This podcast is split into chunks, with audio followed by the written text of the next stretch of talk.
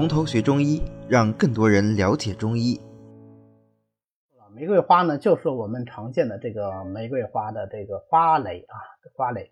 那么它是甘微苦而温的，归肝脾经。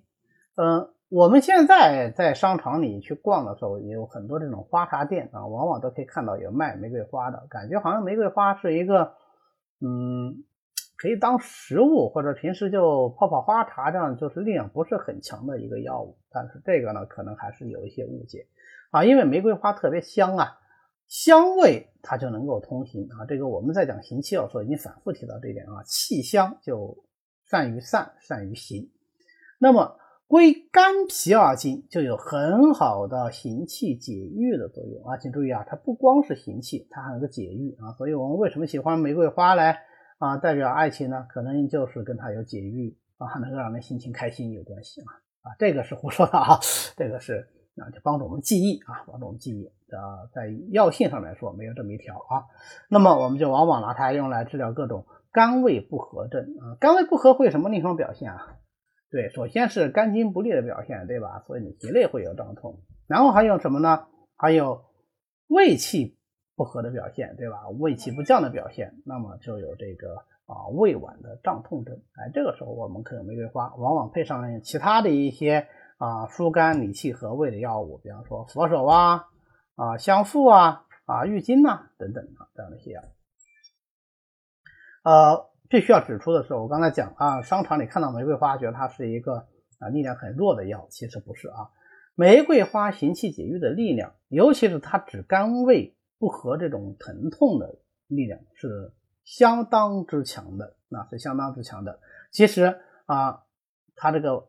入血分行血的力量也很强啊，因为玫瑰花我们都知道它是红色的，色红色赤嘛，对吧？就能够入血啊。玫瑰花入血分就能够行血破血啊。有的书上方上写的是破血，当然我们啊现在这个教材里面就写的是行血，但是很多过去的这个呃本草就写玫瑰花能够破血，说明什么意思呢？说明它这种活血的力量很强。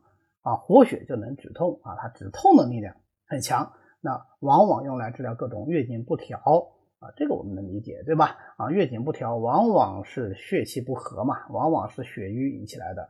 它还善于治疗跌打损伤引起的瘀滞疼痛啊，它这个止痛作用也是相当强的啊。比方说，在这个少林寺有一本秘方叫什么《少林寺伤科》还是什么书啊？书名我忘了。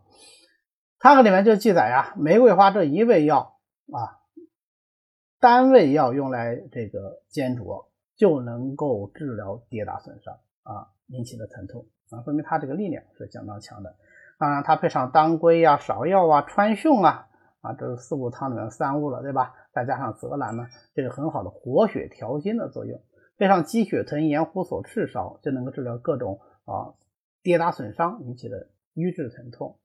很多这个古代的方术还记载一个单方啊，就是玫瑰花熬成膏啊，玫瑰花膏用河水啊，为什么河水呢？河水它是流动的啊，我们认为这个流动的河水呢，它这个通行阳气的力量会更强一些。用河水呢，把这个玫瑰花啊反复的煎，煎到后来之后呢，再收膏，最后加糖啊，就制成玫瑰花膏。用来干什么呢？用来治疗吐血啊，吐血因为出血量大，离经治血即为瘀啊。啊，玫瑰花的这个祛瘀止血的作用也非常好啊，所以它也可以用来治疗吐血症啊。所以玫瑰花虽然看上去好像是一个嗯挺柔弱的药物啊，但实际上它的这个作用力量还是蛮强的。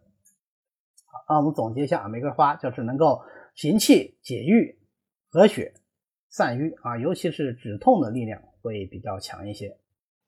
好的，今天呢我们就讲到这里。